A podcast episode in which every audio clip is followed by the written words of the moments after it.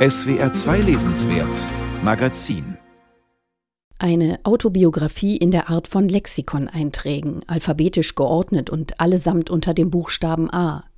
Kann man einem langen Leben so beikommen? Und, vielleicht wichtiger noch, kann man damit auf Dauer fesseln?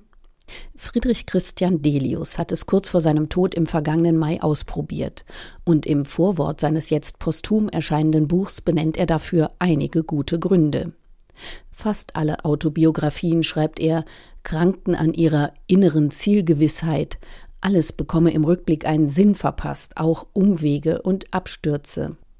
Diese Art von Komplexitätsreduktion wollte Delius nicht nötig haben, aber er hatte im Lauf der Zeit ja tatsächlich so viel erlebt, beobachtet, wahrgenommen und bedacht, das verdient hat, nicht in Vergessenheit zu geraten. In Erinnerung gerufen werden sollte es, aber eben als, wie er es nennt, Selbstporträt aus Collagen, aus Bruchstücken und Fragmenten.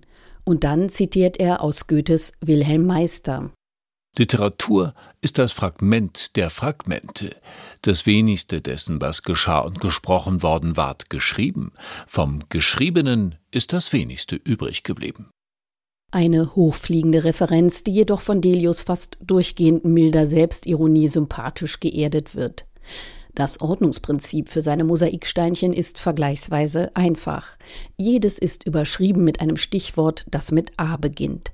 Los geht es mit einer denkbar kurzen Notiz zur Blutgruppe A Rhesus positiv, gefolgt von einem der längeren Einträge über 100.000 Blatt DIN A4 Papier, die der Autor 1987 als Honorar für eine Auftragsarbeit bekommen und bis 2018 aufgebraucht hatte.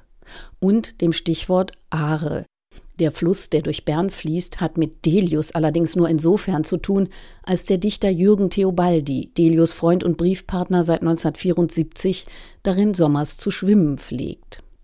Allzu streng nimmt Delius das A-Prinzip also nicht. Mit dem, worum es tatsächlich geht, sind die Überschriften zuweilen nur lose verbunden. Das Schlagwort Arbeitspause etwa führt zu Delius lebensgefährlicher Lungenentzündung von 2008 und deren literarischer Verarbeitung in seinem 2021 erschienenen Buch Die sieben Arten des Schweigens. Zuweilen besteht das Schlagwort aus einem Vornamen, dessen Träger oder Trägerin darunter kürzest porträtiert wird.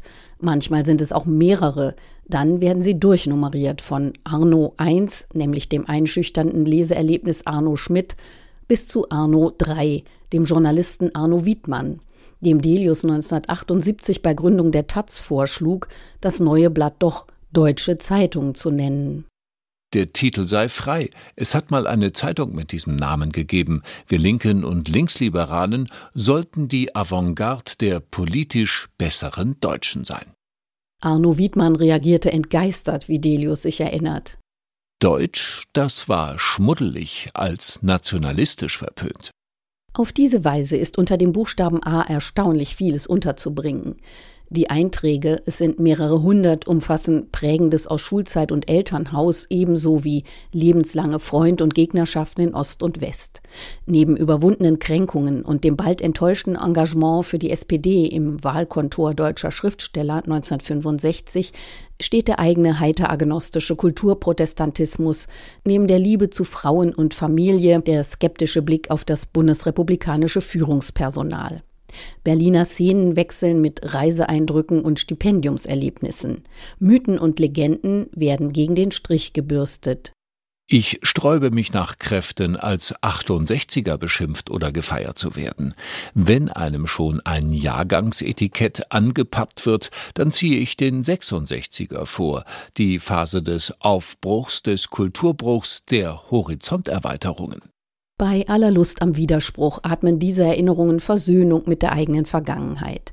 Erneut beleuchtet wird mancherlei, das vor einem Jahrzehnt bereits Gegenstand des Erinnerungsbuchs, als die Bücher noch geholfen haben, gewesen ist. Die ersten Versuche des Jungdichters, seine Lyrik bei namhaften Zeitschriften unterzubringen, der unverhoffte Erfolg des gerade 21-Jährigen bei der Gruppe 47 und die großen Auszeichnungen der späteren Jahre die gerichtlichen Auseinandersetzungen wegen seiner Satiren auf unsere Siemenswelt und den Kaufhauskönig Horten, die Arbeit als Lektor im Verlag von Klaus Wagenbach und auch das Zerwürfnis mit dem Verleger über dessen Haltung zur RAF. Die Gründung des Rotbuchverlags und dessen Verdienste um Autoren wie Thomas Brasch und Heiner Müller. In den wenige Zeilen bis mehrere Seiten langen Texten geht Delius wichtige Lebensstationen selten frontal an, sondern nähert sich ihnen quasi von der Seite, nimmt sie im Augenwinkel wahr, bevor sie in den Fokus rücken. Einiges taucht leitmotivisch immer wieder auf, etwa das ewige Rätsel Rom, die Stadt, in der Delius zur Welt kam und später viele Jahre lebte, oder das Schweigen und die Befreiung der eigenen Sprache, auch ein gewisses am Rand stehen, die Position des Zuschauers, die Delius zeitlebens der des Steinewerfers vorzog. So heißt es unter dem Stichwort Achternbusch Herbert. Manchmal wäre ich schon gern anarchistischer gewesen, so wie der Dichter und Filmer Herbert Achternbusch beispielsweise. Das denkt der vorsichtige, ängstliche Brave, wenn die Zeit dafür vorbei ist, in naiver Selbstgefälligkeit und Selbstüberschätzung und sicher solche Risiken nicht mehr eingehen zu müssen. Der Autor Friedrich Christian Delius gilt gemeinhin als glänzender Stilist. Ungut fallen deshalb ein paar Schnitzer auf, die der langjährige Lektor Delius vermutlich getilgt hätte, wäre ihm die Zeit für weitere Durchsicht des Manuskripts geblieben.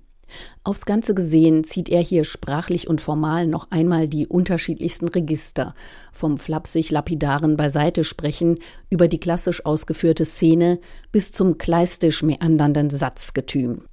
So abwechslungsreich das ist, so sehr stellt sich mit fortschreitender Lektüre dieser vermischten Nachrichten die Frage, welchen Leser, welche Leserin sie erreichen werden. Allzu viele neue werden es nicht sein.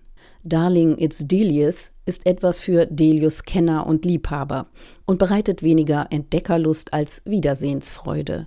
Verbunden mit einer historischen Melancholie, wie sie einen erfassen mag vor den Ruinen des alten Rom.